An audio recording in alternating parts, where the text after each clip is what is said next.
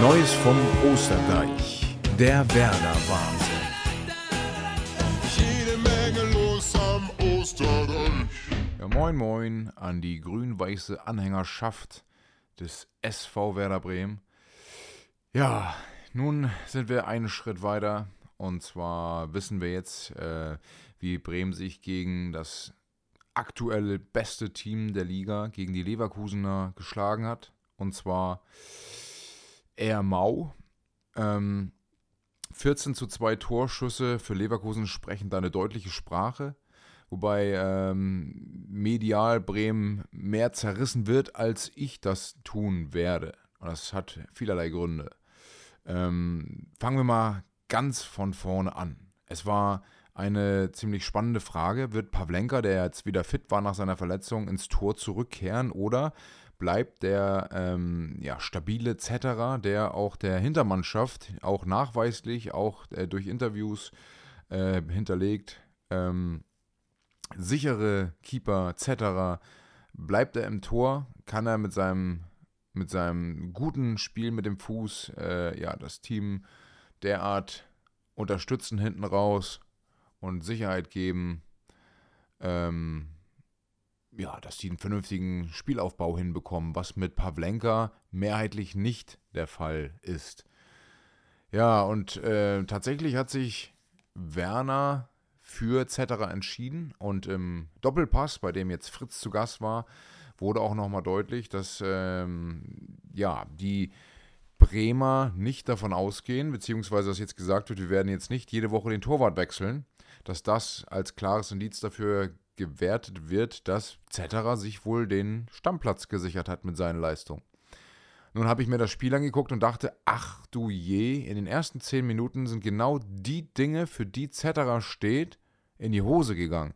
Der hatte wahrscheinlich, boah, hat er selbst nicht damit gerechnet und dass er im Tor steht und dann stand er im Tor und irgendwie Pavlenka hat es geschluckt und es war in Ordnung. Und irgendwie scheint das im Kopf so eine leichte Unsicherheit gegeben zu haben. Er hat sich dann aber gefangen und das, was er da an Unsicherheit ausstrahlte, führte auch nicht zum Gegentor zum Glück. Aber da waren schon ein paar Querschläger dabei, die man so gar nicht von ihm kennt, sondern eher von Pavlenka. Aber ähm, danach hat er sich gefangen und auch hinten raus wieder tolle Pässe gespielt, hat gut mitgespielt, war als weitere Anspielstation in der eigenen Hälfte äh, ein guter Mitspieler. Auch Jung, Friedel und Velkovic bildeten weiter in die Dreierkette, die das, sagen wir mal, solide gegen Leverkusen gemacht haben. In der einen oder anderen Situation hat sich einfach die äh, maßlose Qualität der Leverkusener durchgesetzt. Und ja, es fing gar nicht so schlecht an für Bremen. Also es gab die eine oder andere Situation, wo ich wirklich dachte, boah, ey, die spielen mit Tempo nach vorne, das sieht gar nicht so schlecht aus.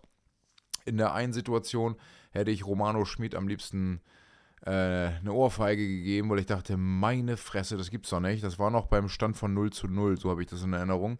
Da läuft ein Konter von Bremen und am Mittelkreis braucht er den eigentlich nur zum freistehenden Boré rüberschieben, in den Lauf rüberschieben und der wäre alleine durch. Da war eigentlich, äh, ja, zwischen, zwischen Schmid und Boré war nur ein Verteidiger.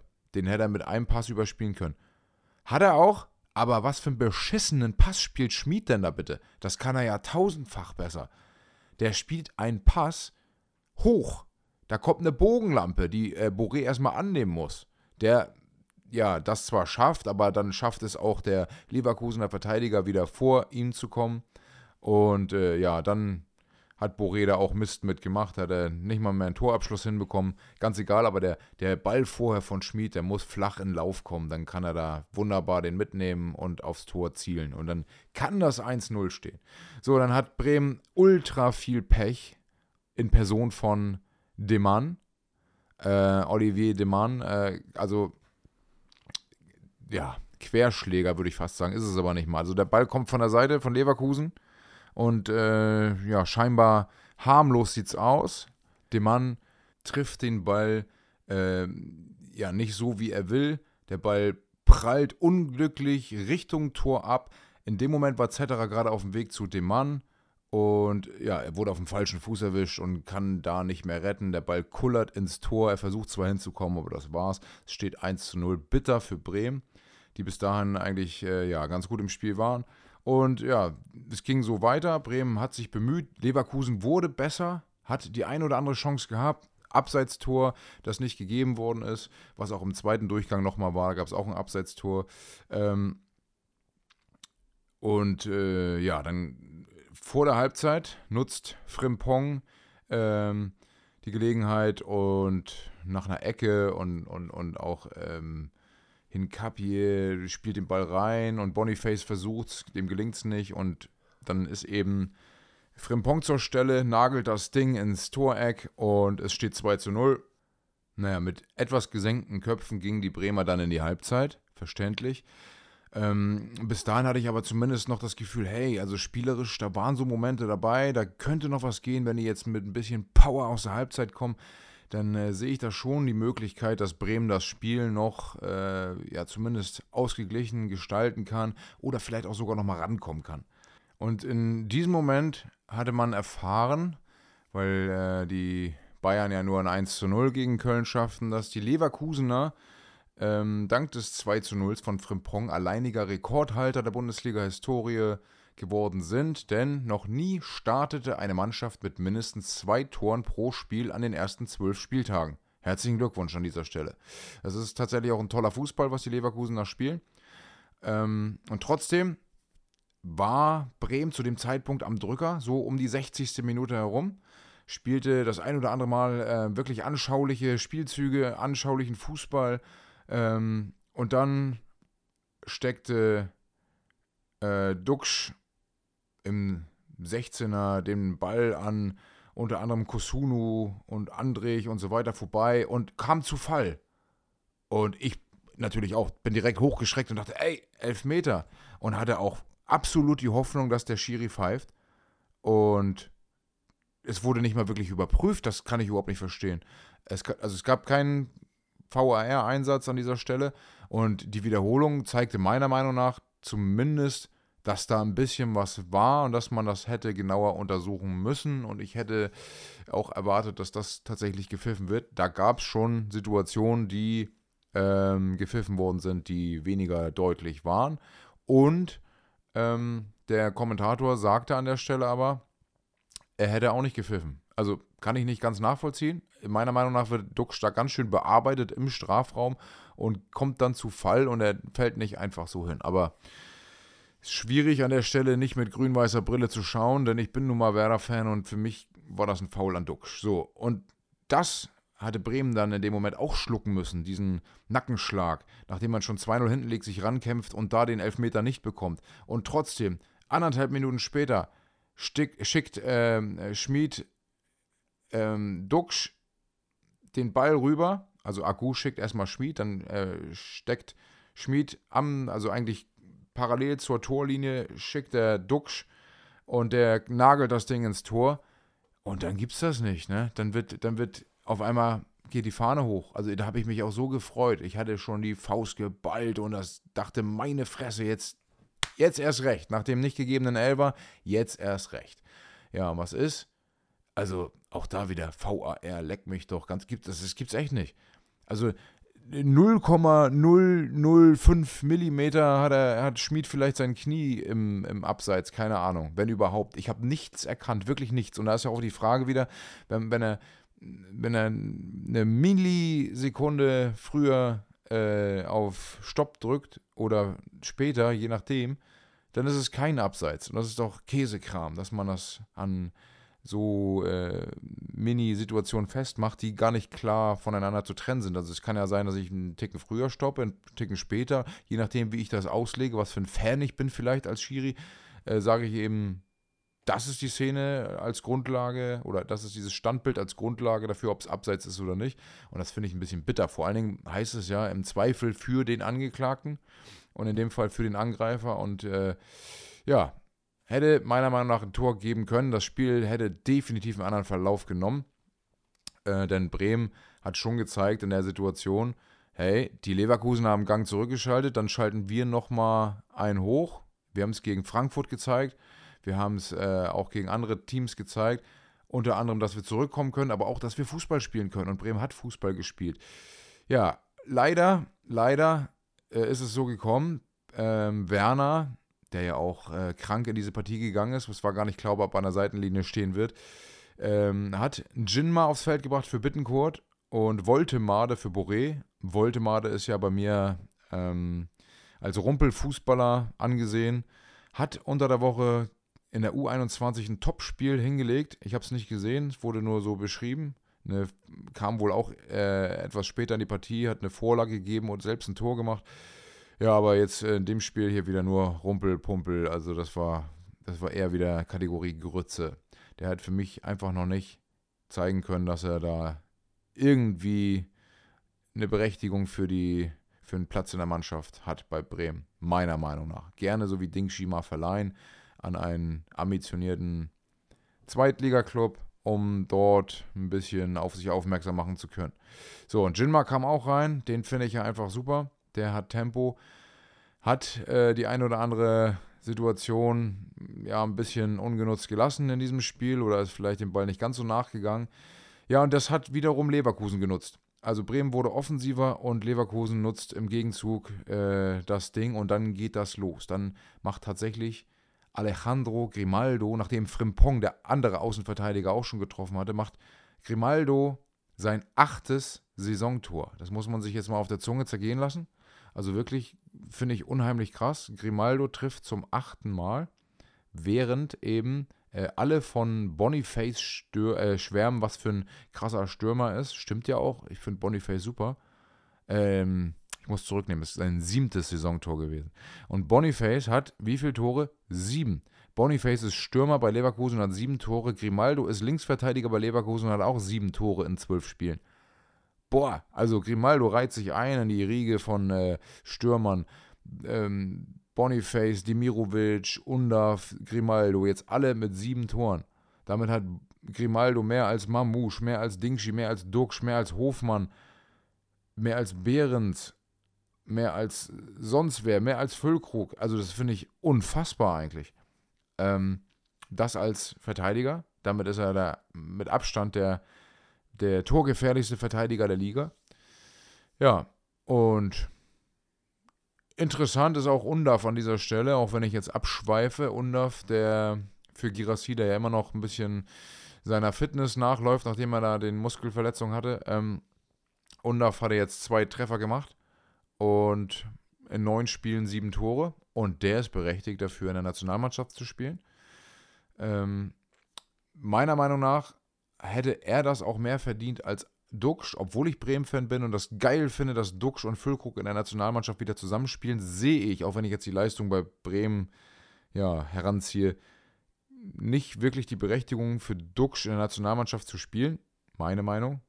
Ein Undaf rechtfertigt es aktuell mehr. Nicht nur, weil die Stuttgarter insgesamt besser spielen, sondern auch, weil er mehr Tempo mitbringt und weil er vom, ja, von, vom, vom Stürmertyp her anders ist als Duxch. Duxch ist ja so fast schon so ein, so ein, so ein äh, ja, ähnlich wie Müller. Also den kannst du auch eher so aus dem Mittelfeld herausbringen, weil er gar nicht so der Boxspieler ist, der vorne im 16er lauert, sondern ja, eher so der mitspielende, wie sagt man denn, falsche Neun ist auch das ist nicht das Richtige. Der kommt halt eher so aus der Tiefe und der kriegt den Ball am 16er und schlänzt den rein, anstatt vorne so wie Füllkrug drin zu stehen und den Kopf hinzuhalten. Das ist eben nicht Duxch. Und das, ja, ist die Frage, was Yogi, sage ich schon gerade, wie heißt der, Nagelsmann, was der jetzt gerade so in der Nationalmannschaft benötigt. Da könnte ich mir eben vorstellen, nachdem er Behrens ausprobiert hat, nachdem er Duxch erfolglos ausprobiert hat, aber an dem hält er vielleicht noch fest, denn das Erfolglose an Duxch war ja vielleicht auch einfach die gesamte Teamleistung. Da konnte er sich nicht wirklich einbringen.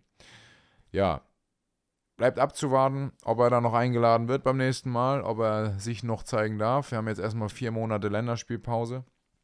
Ja, auf jeden Fall, die Bremer nach dem 3 zu 0 für Leverkusen haben nicht aufgesteckt. Das kann ich denen ja immer hoch äh, anrechnen. Das war damals schon immer das, was, ich, was mir in Bremen gefallen hat, dass egal wie weit sie zurücklagen, sie haben an sich geglaubt, sie haben gekämpft. Und das war hier auch so zu sehen. Also die haben weiter nach vorne es versucht, hatten wirklich, das gefiel mir ganz gut, tolle Spielzüge dabei.